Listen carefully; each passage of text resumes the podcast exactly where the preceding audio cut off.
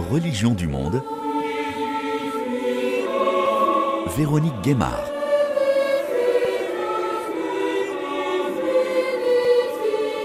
Bonjour à toutes et à tous. La messe célébrée à Rome dimanche 29 octobre a marqué la fin du synode convoqué par le pape François pour plancher sur l'avenir de l'Église catholique.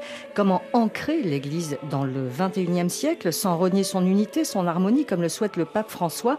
Comment faire Église ensemble en prenant en compte la pluralité des cultures? Cette grande question a été posée lors de ce synode qui s'est déroulé en octobre à Rome avec plus de 400 participants, dont 365 avec droit de vote, parmi eux des femmes et des laïcs pour la première fois dans l'histoire de cette institution. Un synode, donc synode qui signifie marcher ensemble, convoqué par le pape François qui, depuis son élection en 2013, souhaite une église plus inclusive, moins pyramidale, plus proche des fidèles, alors que l'institution traverse une grave crise avec les scandales d'abus sexuels, la perte de confiance dans l'Église et la crise des vocations dans certaines régions du monde. Alors quels étaient les enjeux de ce synode Que peut-on dire à mi-parcours avec le document de synthèse qui a été publié à l'issue des débats en attendant une réunion finale qui se tiendra donc en octobre 2024 à Rome? L'Église joue-t-elle sa survie?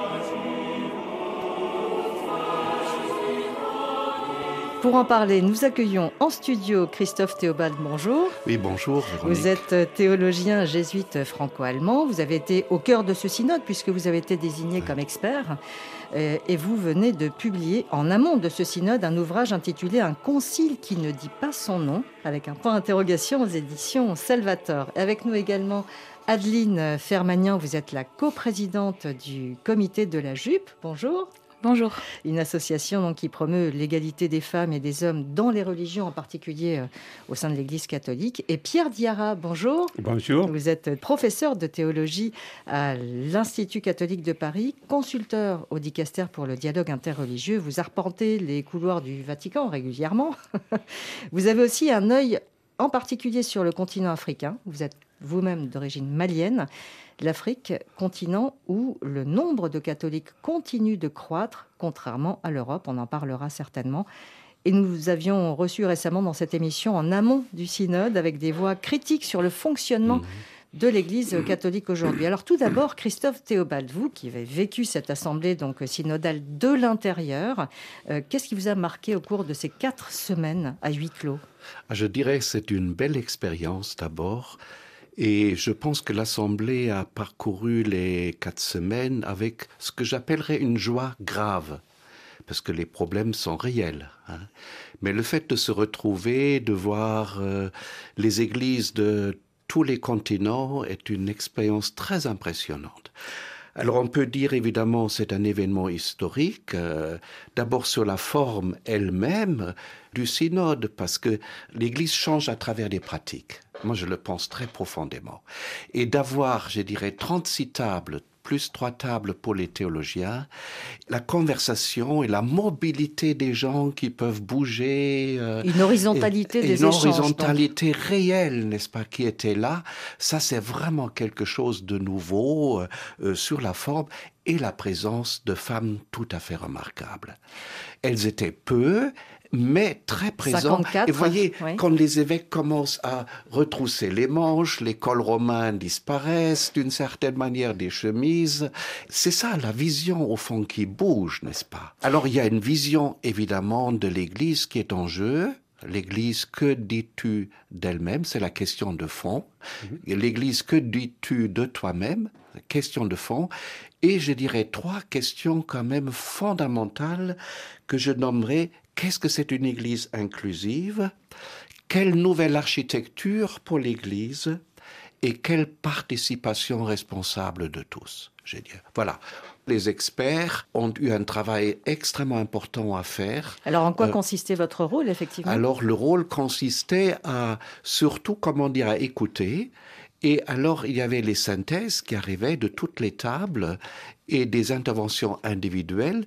Et il fallait les synthétiser et progressivement préparer le document final de synthèse. Voilà, c'était la tâche essentielle, même si à la fin reste quand même une question de fond sur la place de la théologie dans l'ensemble de l'Assemblée, mais on pourra y revenir. Adeline Fermagnan, vous-même, vous l'avez vécu de l'extérieur. Comment vous l'avez-vous vécu, ce, synode? Alors, Première impression. Oui, donc euh, nous, on s'est réunis à Rome en, marge du synode avec euh, euh, le Catholic Women Council, qui est un réseau international d'associations qui militent pour la place et la dignité des femmes dans l'Église catholique. Donc, c'était un foisonnement d'associations, de pays, d'idées, plutôt optimiste euh, ce qui nous a étonnés. Donc il y avait des âges très différents. Donc nous, on est, enfin, j'étais personnellement parmi les plus jeunes et on a été étonnés euh, de l'optimisme peut-être de nos aînés.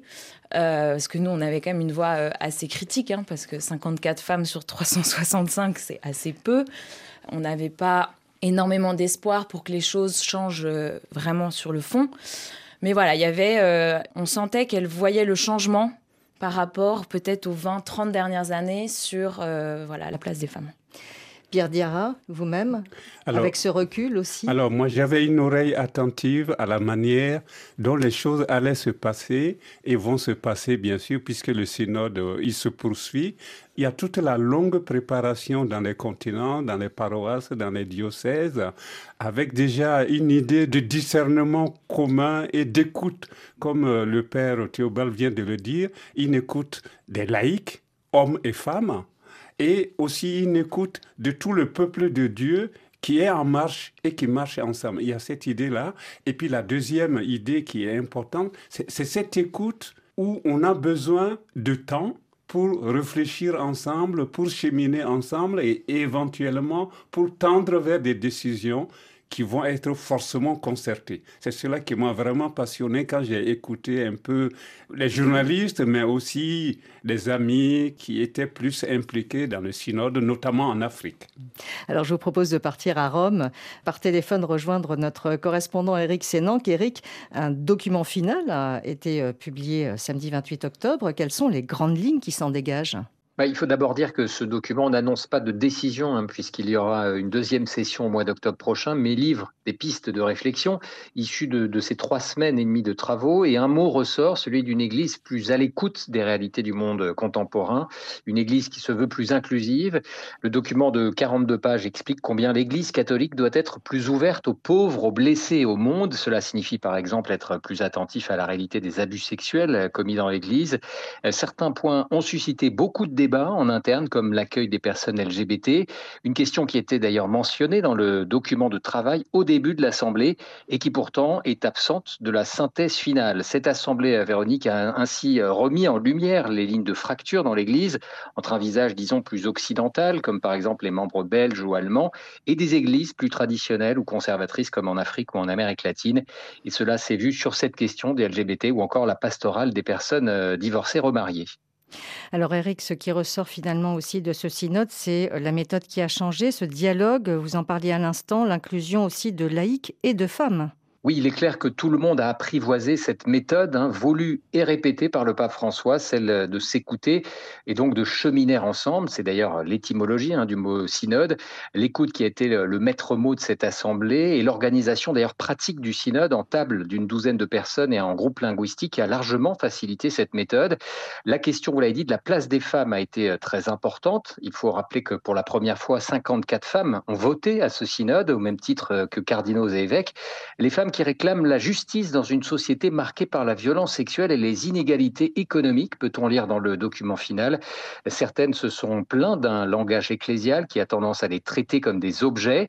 Durant les sessions de travail, plusieurs des invités d'ailleurs ont déploré le cléricalisme ou le machisme de certains prélats.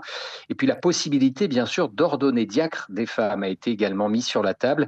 Les discussions ont d'ailleurs été passionnées sur cette question. Certains craignent une rupture avec la tradition de l'Église, d'autres poussent à l'inverse pour que le diaconat féminin puisse être euh, établi plus en accord avec les exigences contemporaines. Donc voilà, on a un résumé effectivement de tout ce qui s'est passé euh, lors euh, de ce synode et on va revenir sur toutes ces thématiques qui ont été débattues. Christophe Théobald, dans votre introduction de, de votre livre Un concile qui ne dit pas son nom, Je voudrais qu'on revienne sur l'appel qui avait été lancé par euh, le cardinal Martini, l'archevêque de Milan. Vous y revenez en octobre 1999, c'était il y a 25 ans, et c'était les mêmes questions. On entendait Eric Sénan que nous euh, donner toutes les thématiques qui ont été débattues, et il y a 25 ans, il appelait justement un concile, hmm. pas un synode, mais bon, ça sera difficile aujourd'hui un, un concile, mais sur ces mêmes questions. C'est très impressionnant. Quand j'ai relu ça avant d'écrire mon livre, je me suis dit, mon Dieu, mon Dieu, ça fait 25 ans déjà. La carence dramatique en ministère ordonné, la position de la femme dans la société et dans l'Église, la participation des laïcs à quelques responsabilités ministérielles, la sexualité, la discipline du mariage, l'espérance œcuménique. Six questions qui sont aujourd'hui les mêmes. Et le problème de la crise actuelle de l'Église, c'est que toutes ces questions sont intimement liées. Parfois, j'ai vraiment l'impression qu'on est devant un écheveau de, de fils et on ne sait pas très bien par quel fil prendre, au fond, euh, euh, les problèmes aujourd'hui. C'est ça fait partie de la crise de l'Église. Ça crée un certain désespoir chez des gens un peu une passivité, comment prendre les choses. Et pour moi, le synode a quand même réussi à mettre tout ça sur la table. Alors vous parlez ça, c'est énorme. vous parlez aussi de mondialisation parce que depuis 25 ans, le contexte politique, euh, géopolitique, euh, euh, tout a changé quand même. On est dans une mondialisation beaucoup plus présente. Donc tout est imbriqué, vous le disiez, mhm. Christophe Théobald. il y a aussi plusieurs visions qui s'affrontent.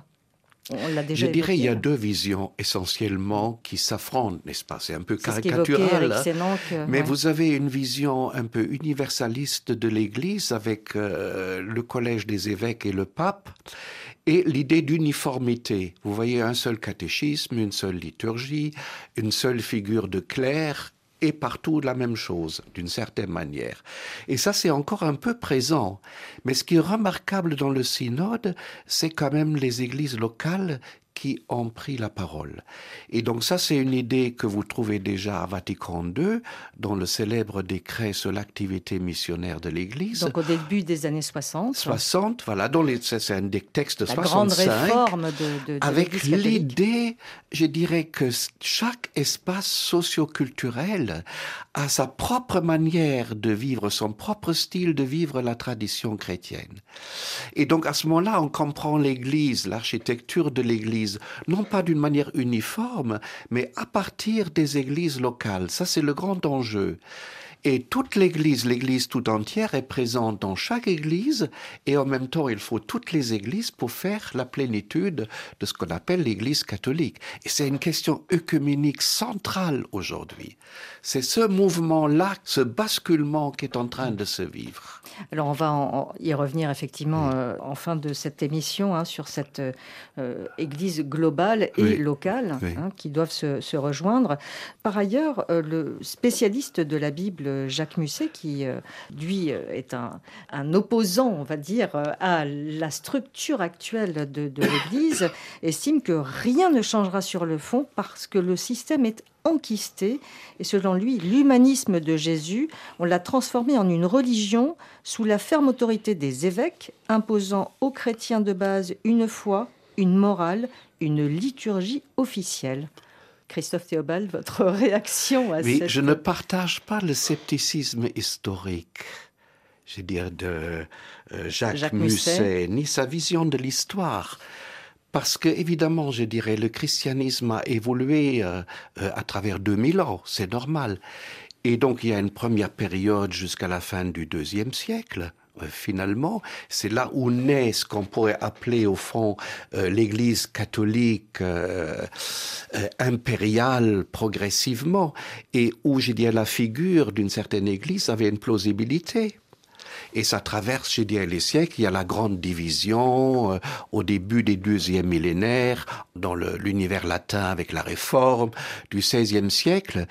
Et finalement, ce que le pape François appelle un changement d'époque, c'est ça que nous vivons aujourd'hui. Et ça prendra du temps, hein. comment au fond tout le système est en train de basculer vers un nouveau type de culture. Et je trouve, je dirais, le positionnement ici de Jacques Musset trop radical, trop sceptique. Et moi, je fais plutôt confiance que quelque chose est possible. Euh, alors on va voir effectivement comment ça évoluera avec le temps. Hein. Parmi en tout cas les sujets abordés lors de ce synode, la remise en cause de la toute-puissance des évêques, le cléricalisme, donc on en parlait à l'instant, et euh, la méthode de l'écoute avec ces tables rondes qui a gommé d'une certaine manière la hiérarchie, physiquement hein, du moins. J'ai posé la question justement à monseigneur Stanislas Lalanne, donc, qui est évêque de Pontoise, c'est au nord-ouest de Paris. Euh, comment il accueillait, lui, cette horizontalité des échanges? Je ne suis pas sûr que la hiérarchie soit gommée. Mais je pense que la synodalité l'a fait euh, vivre d'une manière totalement différente. C'est-à-dire que le fait de travailler ensemble, de se concerter, de s'écouter sans jugement les uns les autres, eh bien, euh, ensuite, il y a bien des décisions à prendre, parce que on peut pas opposer concertation, dialogue et décision. Il y a bien un moment, il y a des décisions à prendre, il y a des orientations à prendre. C'est ce que fait un évêque, c'est ce que fait le pape. Euh, mais la manière de vivre cette responsabilité, je pense qu'elle est appelée toujours à se convertir, à être différente. Je prends l'exemple dans mon conseil épiscopal, il y a neuf membres, il y a trois prêtres, il y a un diacre, il y a quatre laïcs, dont trois femmes, et puis il y a moi-même, on est, on est neuf. Eh bien, je crois que cette pratique du dialogue, il y a bien un moment où il faut que l'évêque prenne une décision, mais elle est toujours en concertation et pas question de jouer au petit chef qui déciderait tout seul euh, et qui détiendrait la vérité. Il y a une expression que j'ai entendue ou que j'ai lue, je ne sais plus, qui parle de synodalité hiérarchique. Je crois que ça dit bien les choses. Il y a bien une autorité, il y a un moment, il y a des choses à décider, mais on n'est pas tout seul. Et ça, je crois que ça, change beaucoup les choses et on a les uns et les autres à, à se convertir à ce sujet-là. Alors, comment vous réagissez à ces propos de Monseigneur Lalanne, Christophe Théobald? Euh, oui, je dirais, je trouvais la raison, n'est-ce pas? C'est la co-responsabilité, hein, c'est le terme qui, qui, est beaucoup venu euh, pendant le synode. Je dirais ça. L'expression synodalité hiérarchique ne me plaît pas trop, hein, parce que euh, le pape François dit très bien, n'est-ce pas? C'est l'englobant, c'est la synodalité. Et le ministère épiscopal ordonné est à resituer à l'intérieur de cette synodalité. Et évidemment, je dirais, il y a des décisions à prendre, mais le concept d'hierarchie, moi, je trouve aujourd'hui, euh, il pose quelques problèmes. Voilà. Adeline Fermagnan, sur la place et le rôle des femmes dans l'Église et justement cette question de la, hiérarchie. Oui, c'est sûr que ce qu'on voit sur le terrain, c'est qu'il y a quand même un besoin, une volonté des femmes d'être dans les sphères de décision.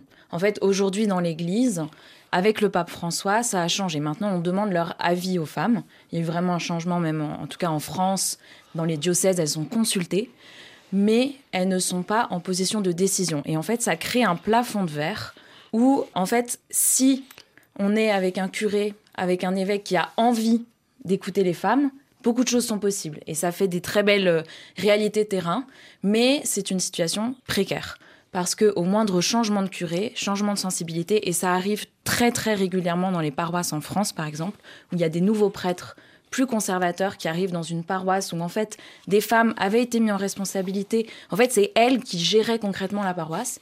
Et du jour au lendemain, leur travail est défait. Et ça, c'est un vrai problème qu'on voit. Et euh, la synodalité n'est pas vraiment la, la réponse. C'est pas ça le problème. Elles ne veulent plus être écoutées. Elles veulent être incluses dans les décisions.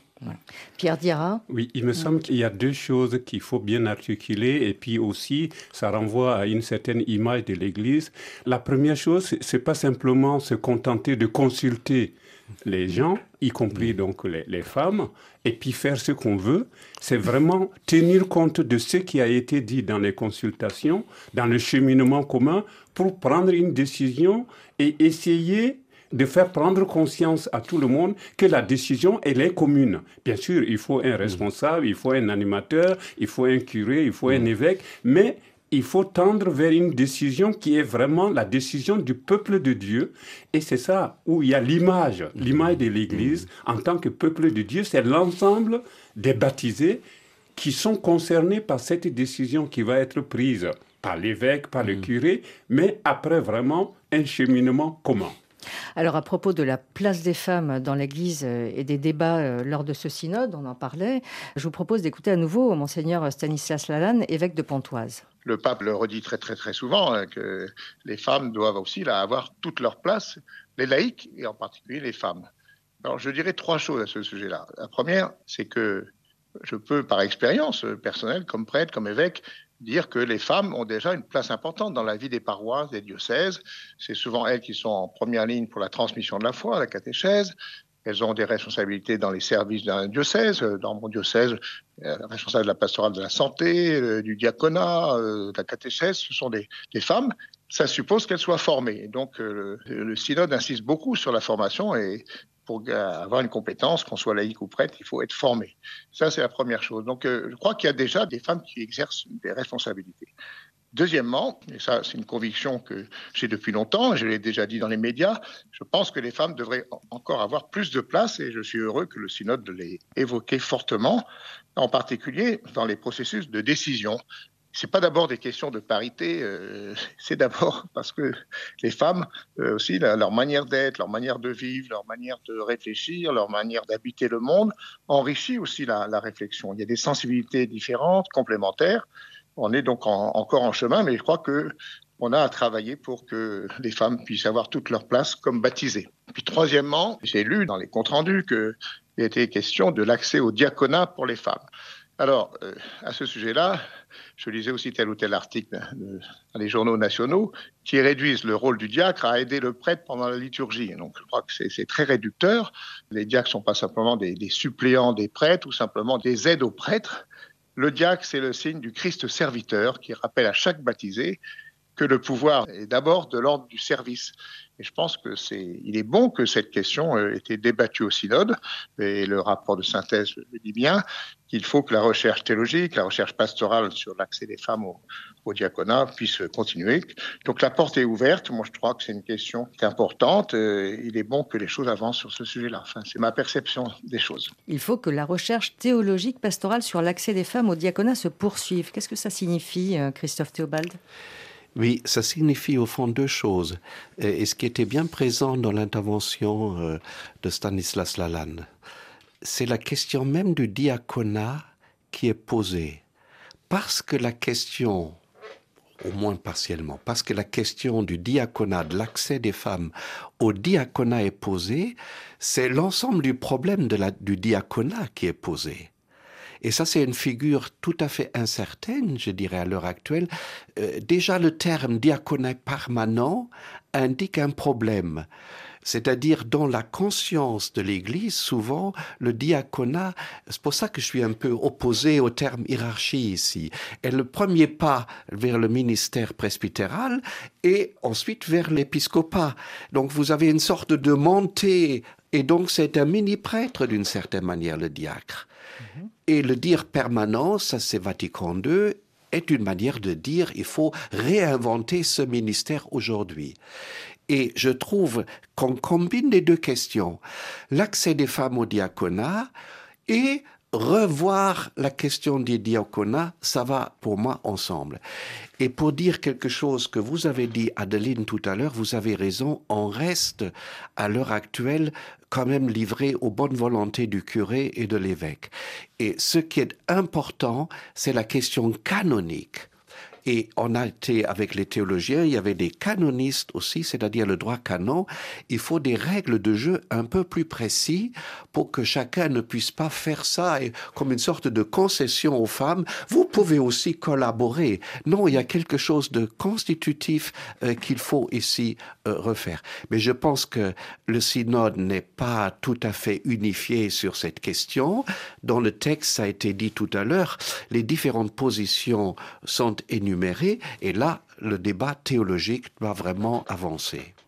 Justement, donc, euh, par exemple, ce que vous disiez, euh, Adeline Fermagnan, c'est effectivement sur cette question de la hiérarchie et on dépend euh, du curé qui veut ou pas avancer et, changer. Je voudrais vous faire écouter Sebinda. C'est une jeune paroissienne que j'ai rencontrée dans une église à la Courneuve. Alors, pour elle, les prêtres qui le souhaitent devraient pouvoir se marier. Donc, elle a une position assez ouverte sur cette question. En revanche, prêtres et femmes, chacun doit conserver sa place dans l'église. Écoutez. Il faut pas vouloir absolument prendre la place de l'autre, la place du prêtre. La place des laïcs doit être la place des laïcs. La place des prêtres doit être la place des prêtres. Un laïc ne peut pas faire le travail d'un prêtre. Ce n'est pas possible. Et ce n'est pas convenable. On va tout mélanger et ça sert à rien. Et en fait, euh, la place de la femme, elle est ce qu'elle est. C'est vrai qu'il y a plein de femmes à l'église. elle s'active. Et il y a le prêtre aussi, il s'active. Et ça fait une communion. Et pourquoi on voudrait absolument se conformer à ce qui est fait dans la société? Pourquoi on voudrait copier la société hein. D'une certaine manière, c'est la question que pose cette jeune femme. Vos réactions oui, moi je veux bien réagir. en fait, euh, c'est ce que euh, le, père Théobald euh, indiquait tout à l'heure, la, signification même du diaconat, la signification même de la responsabilité dans l'Église. Le pape a eu l'occasion de revenir là-dessus. C'est un service à rendre. Et même la signification du laïc, la signification du prêtre, peut-être qu'il faut revoir la signification qui est dans l'opinion publique et revoir un peu les bases, y compris en s'appuyant sur l'écriture sainte, pour savoir Qu'est-ce que ça veut dire laïque Qu'est-ce que ça veut dire prêtre aujourd'hui Ce n'est pas simplement euh, des revendications à l'image de ce qui se fait dans la société. Mm. On revient vraiment à la source. Si le diaconat, le ministère ordonné, c'est vraiment un service, eh bien, ceux qui font partie du peuple de Dieu doivent pouvoir dire ce qu'ils en pensent et comment est-ce qu'on peut améliorer tout ça en s'appuyant sur l'Évangile, en s'appuyant sur l'histoire de l'Église. Adeline oui, en fait, en tout cas au comité de la jupe, et je pense c'était un constat partagé par beaucoup d'associations féministes du monde entier, c'est que c'est pas une question de revendiquer un pouvoir, une place. Ce qui est demandé et ce qui est ressorti de la SIAZ, c'est de... Donc la euh, SIAZ, donc la, commission, indépendante sur les abus sexuels, dans l'Église, une des causes identifiées des euh, violences sexuelles systémiques dans l'Église, c'est la figure cléricale du prêtre. Et donc ce qui est demandé, c'est de reconsidérer ce que ça veut dire être prêtre. Et au comité de la jupe, on ne demande pas d'être prêtre, on demande finalement presque peut-être qu'il n'y ait plus de prêtre ou qu'on re-réfléchisse à ce que ça veut dire être prêtre. Et peut-être aussi, il y a une énorme question, un énorme travail à faire pour attaquer ce problème de responsabilité systémique de l'Église dans euh, la crise des abus sexuels. C'est le mélange qui est fait dans l'Église catholique entre gouvernance, être un clerc et être un homme célibataire. Les trois choses sont mêlées. En fait, ceux qui dirigent, c'est les hommes célibataires qui ont été ordonnés. Voilà, et c'est ça qu'on remet en cause, c'est cette organisation, parce que ça a été pointé comme euh, une source d'abus. Alors justement, on va parler de ces questions euh, centrales hein, sur les abus sexuels dans l'Église. Marie Lambeau est togolaise, elle est sœur de Sainte Catherine d'Alexandrie. Elle a publié en 2022 Religieuses abusées en Afrique aux éditions Salvator. Elle fait elle-même de nombreuses formations au sein de l'Église sur les abus sexuels, notamment en Afrique. Et voici ce qui doit être pour elle la priorité pour que l'Église arrive véritablement à se réformer. Les priorités sont que l'Église réussisse à donner l'espace à toutes les composantes de la société et de l'Église. Les femmes en général et les femmes consacrées existent et ont leur place et prennent leur place avec responsabilité. Mais parfois, ce qui manque, c'est de les reconnaître. Et les abus sexuels vis-à-vis des femmes consacrées, surtout en Afrique, les met davantage dans l'ombre parce qu'avec cela et avec tout ce que ça comporte comme conséquence, elles n'arrivent pas à s'exprimer et ça permet de les cacher davantage. Alors, je voudrais vous faire euh, écouter euh, justement ce que dit Rodrigue. Rodrigue est un jeune Ivoirien. Euh, il étudie actuellement en France. Il sert la messe dans une église de la Courneuve dans le nord de Paris. Et voilà, lui, ce qu'il dit de cette question des abus sexuels dans l'église en Afrique. Il est assez pessimiste. En Afrique, le prêtre, il, est, respecté en fait. Le, prêtre, il est, vu d'une autre manière comme une personne autorité, une autorité. Donc du coup, morale aussi. Et pouvoir en parler, je me demande par exemple si par exemple moi, je suis abusé, et du coup si je dénonce ce prêtre, comment je serai vu à l'église? Est-ce que je pourrais venir à l'église? Est-ce que les gens ne vont pas me prendre comme un menteur? Les gens ne vont pas dire, par exemple, que je suis contre le prêtre. En fait, c'est toutes ces questions-là qui restent dans la tête et qui font tout ça une bulle aux personnes victimes de rester silencieux. Qu'est-ce que vous voudriez qui change justement par rapport à ça? Ce sont des questions qui remontent aussi au synode. Ça, ça, ça sera très difficile d'échanger. Ça, ça, très, très, très, c'est, c'est la, plus, la chose la plus difficile. Surtout en Afrique, ça sera plus difficile. Ça ne pourra pas, ça pourra pas. Vous avez entendu ce témoignage, sœur Marie Lambeau Oui, j'ai entendu et je comprends la, la, situation épineuse de la gestion de l'autorité que le prêtre ou toute personne à l'Église reçoit. Et la gestion de cette autorité est un défi pour les prêtres et pour toutes les personnes qui ont la responsabilité au sein de l'Église. Et je crois que c'est justement dans ce sens que le synode invite à ce que la participation de chaque personne, de chaque couche sociale, permettra de partager, je dirais, l'autorité. La responsabilité, chacun aura son rôle, mais l'autorité sera dans ce sens partagée et ne met pas certaines personnes à une position à tel point qu'on ne peut rien leur reprocher ou leur dire. Dans le document de synthèse de ce synode, il est écrit que le cléricalisme, le machisme et l'usage inapproprié de l'autorité continuent à marquer le visage de l'Église et à nuire à la communion. Il faut des changements structurels et un dialogue entre hommes et femmes sans subordination, exclusion ou compétition. Donc ça, c'est quelque chose de positif selon vous qui ressort de ce synode? Oui, selon moi, c'est positif.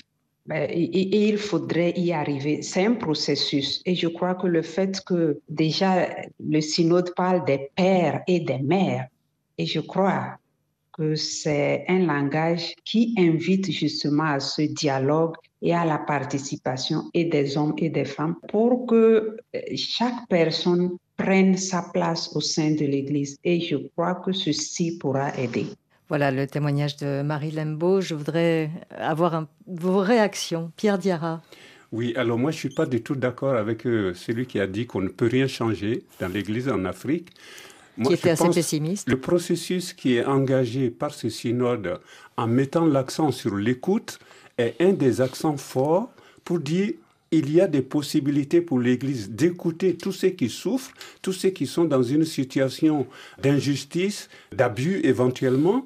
Et je sais que dans les épiscopats en Afrique, il y a des conférences épiscopales qui ont créé de nouvelles structures pour justement écouter tous ceux qui se retrouvent dans une situation d'abus, pour qu'ils puissent parler et éventuellement trouver au niveau de la conférence épiscopale, bien sûr, les bonnes méthodes pour que ça change. S'il y a des prêtres qui abusent de religieux ou de, femmes ou d'autres personnes, il y a des structures, quand elles sont créées, qui peuvent faire changer cela. Donc cette écoute-là, je pense, peut amener du nouveau dans nos églises en Afrique.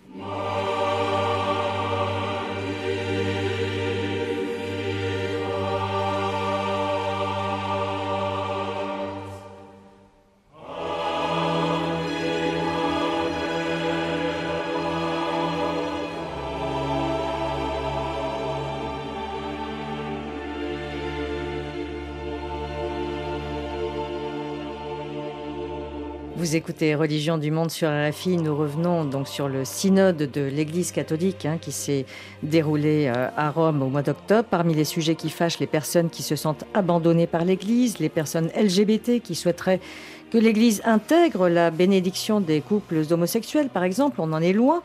Euh, on se souvient pourtant de la phrase du pape François lors de la grande messe des JMJ à Lisbonne en août dernier. La Iglesia es para todos, l'Église est ouverte à tous. En la iglesia hay espacio para todos, para todos. Voilà, donc il y a l'espace pour tout le monde. Dans un entretien à Vatican News, le pape a déclaré récemment, quand je dis tous, tous, tous, je parle des personnes. L'Église accueille les personnes, toutes les personnes, et ne demande pas ce que vous êtes. Cette question en particulier était difficile. Euh, Christophe Théobald, vous qui avez été euh, à l'intérieur de ce synode, mhm. c'était une des questions les plus compliquées à trancher? Je dirais dans les interventions, non. L'acronyme LGBTQ est souvent venu. Et il y a eu un jésuite, James Martin, c'était mon voisin de chambre là où j'ai logé, avec qui j'ai beaucoup discuté, qui a tenté quand même de faire comprendre un peu de quoi il s'agit. Hein. Il fait la pastorale euh, j'ai dit, à la pastorale avec ces personnes-là. Hein. Alors on va l'écouter justement puisque notre correspondant a pu le joindre au téléphone. Les délégués sont venus du monde entier avec des croyances et des contextes très différents. Et pour beaucoup de cultures, la question LGBTQ est vue comme de l'idéologie, voire un colonialisme idéologique. Je leur ai dit qu'il était important de ne pas avoir de vision idéologique ou coloniale, mais voir ces personnes comme des individus. Il faut se rappeler que les personnes naissent gays, ce n'est pas le résultat d'une idéologie. Elles doivent donc être considérées avec respect, compassion et délicatesse. Il faut avant tout écouter leurs histoires. C'est ce que j'ai essayé de faire au synode, partager leurs histoires pour faire évoluer les stéréotypes et les idéologies et les transformer en histoires humaines, celles de nos frères et sœurs. Christophe Théobald, donc, euh, vous l'aviez entendu, James Martin? Ah, James Martin, effectivement, je l'ai entendu. Il était déçu à la fin, première réaction, parce que l'acronyme LGBTQ a disparu du document. Mais quand on regarde le texte, il est plus ouvert qu'on le pense, parce que le problème anthropologique est nommé, et c'est-à-dire, euh, c'est clairement dit dans le texte, peut-être notre anthropologie chrétienne n'est-elle pas très capable encore d'affronter ces questions nouvelles. Ça, c'est une première chose qui Donc c'est une lente évolution sur une lente cette évolution. Question. Et donc, on demande qu'il y a une recherche là-dessus. Et la deuxième chose, c'est un des rares lieux où on rappelle la manière de Jésus de traiter avec les personnes. Et ça, c'est très émouvant. Au fond, c'est les deux références euh, qui apparaissent là. Une recherche anthropologique approfondie, parce que c'est vrai, il faut le reconnaître, ce qui est dit dans le catéchisme de l'Église universelle, ou l'anthropologie euh, classique entre nature, surnaturel, etc., la loi naturelle, ça fonctionne pas d'une certaine manière pour aborder réellement ces questions. Et il y a l'attitude de Jésus l'humanisme euh, euh, théologique, je dirais, de Jésus euh, qui, est là. Oui, bah, je suis contente d'avoir ce point de vue positif parce que pour les associations féministes et LGBT, c'était la grosse déception du rapport, notamment donc la question LGBT, elle est abordée dans une phrase un peu fourre-tout où plein de sujets sont mis ensemble, l'intelligence artificielle, les situations matrimoniales difficiles, c'était très choquant, en fait, je pense, pour beaucoup de personnes. Les divorcés remariés ne sont pas cités. Finalement, les personnes, les couples homosexuels et les divorcés remariés étaient cachés derrière ce mot. Cet euphémisme, situation matrimoniale difficile, et ça, c'était un peu une, claque. Hein. Euh, je pense pour beaucoup de personnes, un peu dur. Et j'avais aussi envie de rebondir sur cette question et ce qui a été évoqué tout à l'heure sur on a une pelote de laine à détricoter. Et en fait, c'est la même chose pour la question des femmes. Les questions des femmes LGBT sont, sont liées parce que c'est la vision de la différence sexuelle, c'est la vision de ce que c'est un homme, ce que c'est une femme que propose l'Église catholique. Finalement, c'est évoqué mais qui n'a pas l'air d'être attaqué de fond, alors que c'est la question euh, cruciale à détricoter. On peut plus parler de nature où l'Église ne peut plus. Je voudrais quand même vous faire euh, écouter certains messages que j'ai reçus sur la page Facebook de Religion du Monde, d'auditeurs que j'avais sollicités donc pour l'émission, euh, sachant que la plupart nous écoutent sur le continent africain. Joël, par exemple, qui dit il faut que les églises d'Afrique puissent imposer l'opinion de leurs fidèles et éviter d'avaler toutes les propositions venant des églises d'Europe, l'ordination des femmes, la bénédiction des couples gays, etc. Donc il y a une résistance aussi d'une certaine partie, hein, pas toute, mais voilà. Donc là, on, l'entend. Mm. Il y a peut-être quand, même, il y a peut-être quand même euh, la question de la formation, ce qui est dit par rapport justement à l'anthropologie. Euh, s'il y a une réelle formation pour savoir un peu qui nous sommes, quelle est la place du respect de l'autre, quelle que soit son orientation sexuelle et quels que soient les problèmes qu'il peut rencontrer, il peut y avoir justement ce que le pape essaie de répéter depuis de nombreuses années, le respect de toute personne et le respect même de ceux qui ont du mal à tendre vers une certaine morale qui est proposée par l'Église. Donc, s'il y a une réelle formation, et je pense que c'est important, parce que discerner pour ne pas prendre n'importe quoi, c'est important. Y compris aussi pour tout ce qui se raconte en Afrique et qui ne correspond pas toujours à l'orientation vers l'amour, vers plus de justice et de paix dans la société. Et ça aussi, il faut l'entendre. Et il y a aussi un autre auditeur hein, qui dit L'Église catholique est une et unique, on y vient par choix, et si les règles ne te conviennent pas, personne n'oblige quelqu'un à y rester. Jésus. je trouve ça terrible. je pense que j'ai presque envie de dire c'est insupportable.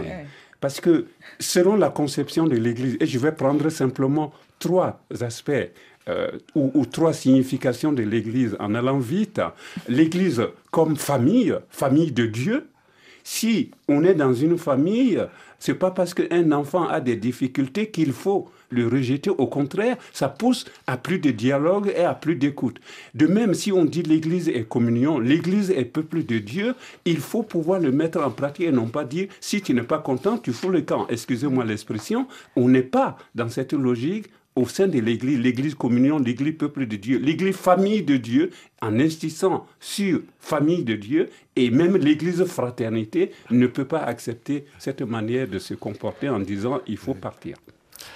Oui, peut-être juste un point encore. Je ne pense pas que les deux questions, c'est-à-dire la place des femmes, jusque dans les responsabilités, ordination, euh, il y a une digue qui a été rompue là-dessus. Il faut bien le dire, on peut le dire un moment très précis.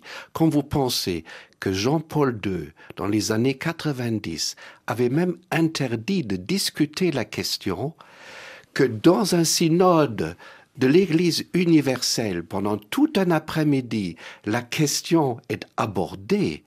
Trois fois, on a parlé même de l'ordination presbytérale des femmes. Ça veut dire qu'il y a une digue qui est rompue. La question des LGBTQ met en question toute une théologie morale classique. Et donc ça peut pas se faire d'un jour à l'autre. C'est ça le problème de fond. Et je pense qu'il faut le réaliser, cette difficulté énorme du catholicisme d'entrer dans une nouvelle anthropologie. Et si on regarde ça, le texte, avec tout ce que vous avez cité comme intervention, moi je trouve plutôt remarquable que la question n'a pas disparu.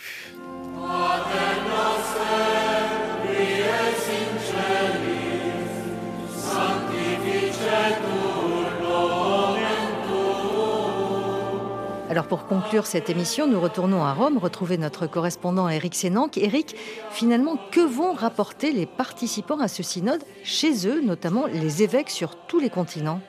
Eh bien, c'est ce que souhaite le pape maintenant, avant la session de l'année prochaine. Euh, charge à présent pour tous les membres de cette assemblée de, faire fructifier les fruits de ce synode, de métaboliser en quelque sorte ces semaines de travail. Euh, certains, comme en Afrique, n'ont pas caché leur satisfaction d'avoir trouvé des clés pour faire vivre ce synode au niveau local et diocésain. En Afrique, on a parlé en détail de nos communautés de base comme un processus de synodalité. C'est félicité le, le président de la conférence épiscopale du Cameroun. La liberté de parole et la place de l'écoute présente de grands cadeaux offerts par euh, cette assemblée euh, synodale, a commenté euh, de son côté le cardinal Gérald Cyprien Lacroix, c'est l'archevêque de Québec. Et si l'on parvient à vivre cela, non seulement ici, mais également dans nos églises locales, a-t-il précisé, alors nous serons en mesure d'affronter tous les défis contemporains pour l'Église. Et le pape François aura le dernier mot en octobre 2024. Absolument, c'est lui qui aura le dernier mot après la deuxième session de travail l'année prochaine. Merci Eric Sénanque et voici un extrait de la fin de l'homélie que le pape François a prononcée lors de la messe de clôture du synode à Rome, dimanche 29 octobre. E Frères et sœurs, l'Assemblée synodale s'achève. Avec cette conversation de l'Esprit, nous avons pu expérimenter la tendre présence du Seigneur, découvrir la beauté de la fraternité. Nous nous sommes écoutés réciproquement, surtout dans la riche diversité de nos histoires, de nos sensibilités. Nous nous sommes mis à l'écoute de l'Esprit Saint. Aujourd'hui, nous ne voyons pas le fruit complet de ce processus, mais avec anticipation, nous pouvons regarder l'horizon qui s'ouvre devant nous. Le Seigneur nous guidera, nous aidera à être une Église plus synodale, plus missionnaire, qui adore Dieu, qui sert les femmes et les hommes de notre temps en allant porter à tous la joie consolatrice de l'Évangile.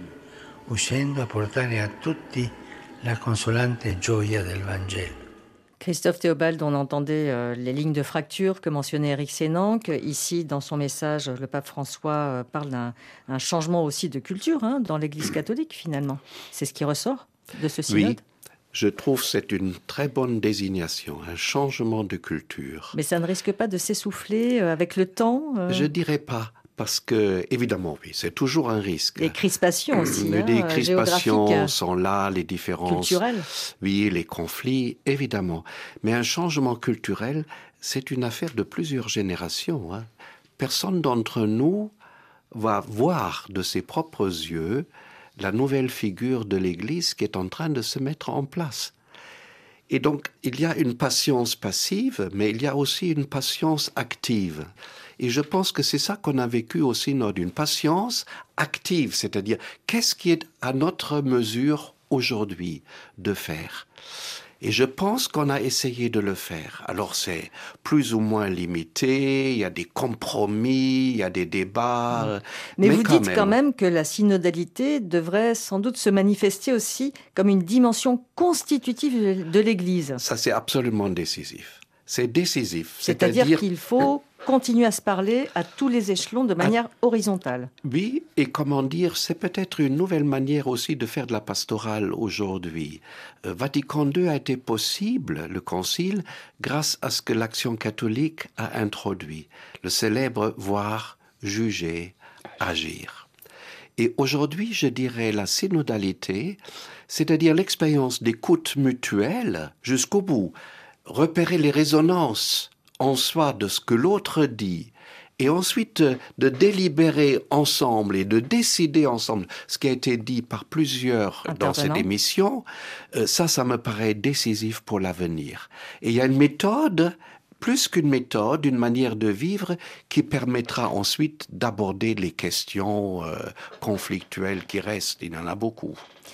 Adeline Fermagnan, un mot de conclusion, justement. Le comité de la jupe va continuer à surveiller ce qui va se passer euh, d'ici octobre 2024, puisque octobre 2024, ce sera la deuxième phase de ce synode. Bien sûr.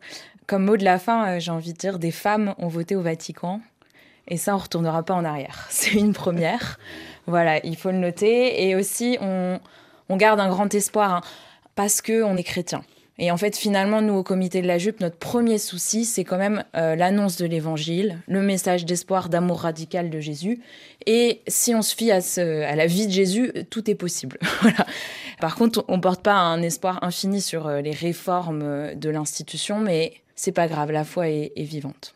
Pierre Diarra, en conclusion La chose qui me semble la plus importante peut-être, c'est pas que l'Église se referme sur elle-même, mais l'Église accepte d'ouvrir l'oreille aux différents problèmes du monde et se dit comment est-ce qu'on va faire pour mieux témoigner de l'Évangile et pour vivre justement le mieux possible avec nos contemporains? Par exemple, en Afrique, il y a énormément de conflits, de problèmes liés à la gouvernance, la migration, etc. Mais comment est-ce qu'on peut mettre tout cela en commun avec d'autres et essayer ensemble en Église de trouver des solutions.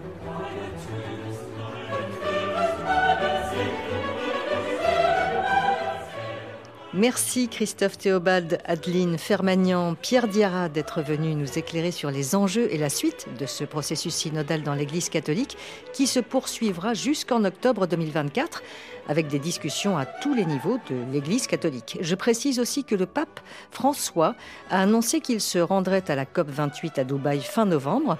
L'enjeu écologique est primordial pour lui, une question qui a été très présente lors de ce synode. Et puis, ce synode s'est déroulé en octobre dans des situations de crise, de guerre, avec les attaques inouïes du Hamas en Israël les bombardements israéliens à Gaza, mais aussi l'Ukraine, le Soudan, la RDC, de nombreux conflits dans le monde. Cette émission réalisée par Ludivine Amado est à réécouter sur RFI.fr, l'appli Pure Radio et les réseaux sociaux X et Facebook.